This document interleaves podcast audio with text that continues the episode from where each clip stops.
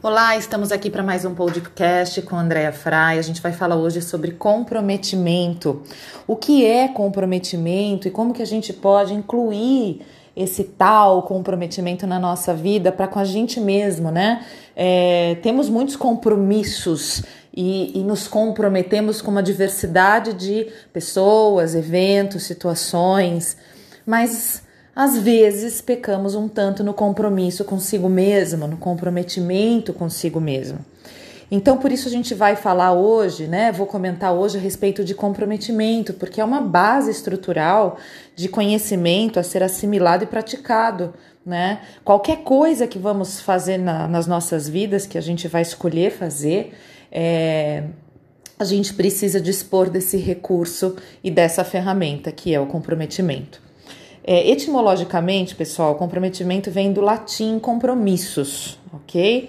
E representa o ato de fazer uma promessa recíproca. Olha que interessante, promessa recíproca.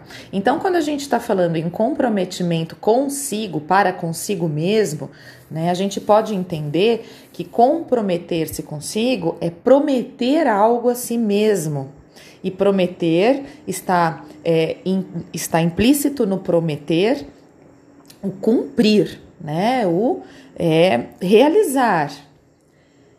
Então, por isso que eu vou, eu vou te perguntar agora o seguinte: você está se comprometendo com o que para consigo mesmo? Com o que você tem se comprometido para retornar o, o que você quer para você mesmo? Você tem, de fato, sabido gerir o comprometimento para consigo? Você tem conseguido se envolver com atividades e atitudes que retornem para você mesmo. Importante, hein, pessoal? E agora a gente vai abordar o seguinte, né? A diferença entre o comprometer-se e o cumprir. Claro, como eu disse agora, o cumprir está inerente à promessa, porém, cumprir é diferente de comprometer-se. E aqui tem um, um abismo entre ambos quando a gente fala de uma palavrinha-chave aí, que é o envolvimento. Cumprir tem relação com fazer. Ambos são bons, o cumprir do fazer e o comprometer-se de envolver-se. Porém, o cumprir ele pode ser mais um e somente mais um check verde, sabe? Do checklist, fiz na sua lista de pretensões e obrigações. Sabe como é que é?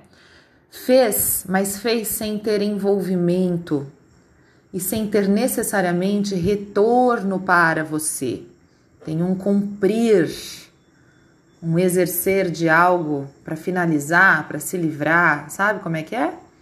Então, agora no comprometimento, qual é a diferença? Exatamente a relação de retorno que aquele cumprimento tem. Então, no comprometimento, você se envolve com determinada tarefa, você a cumpre com o objetivo de devolver a si mesmo a satisfação e a energia que você empregou naquela tarefa, naquele cumprimento.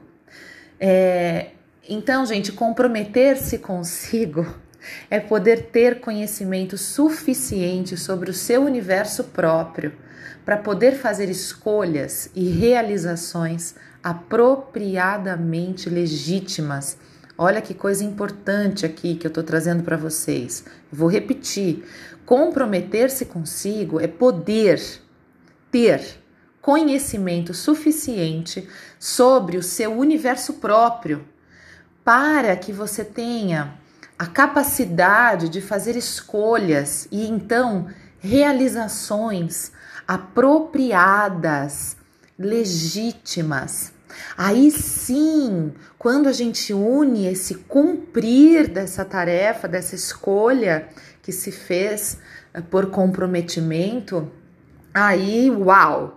Aí a gente vê os maiores resultados, as maiores felicidades, as maiores satisfações, plenitude mesmo, integridade.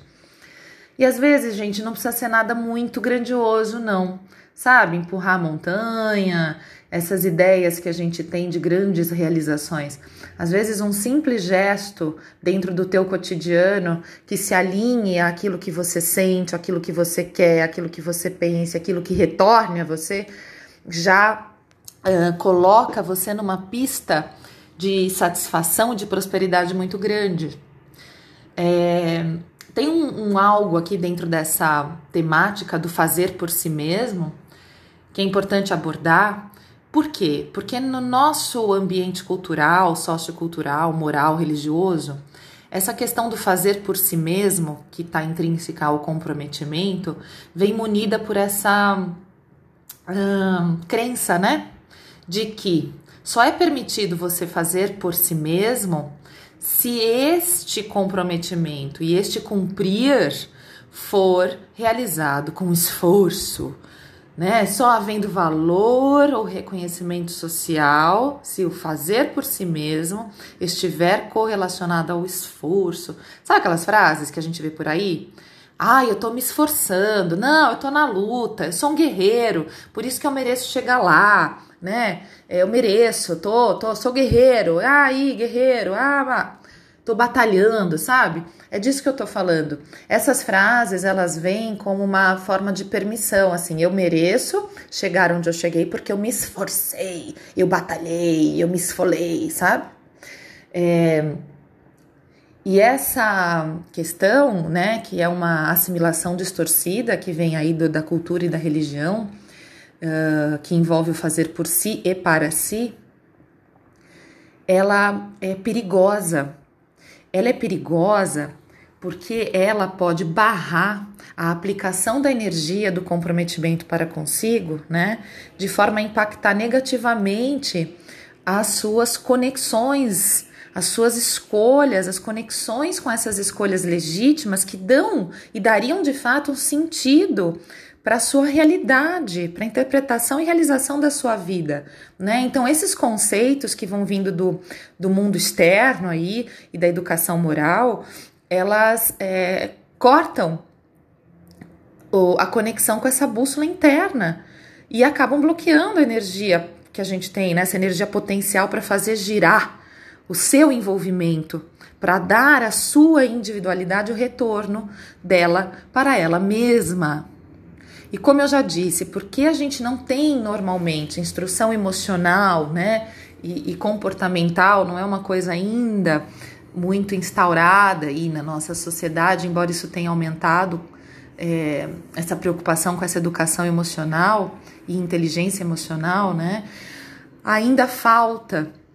E aí essa falta de instrução nesse sentido é, interferem e aprisionam a consciência na ignorância, impedindo essa gestão pessoal de uma forma saudável, né? E é aqui é que se falha com o autocomprometimento na fase adulta.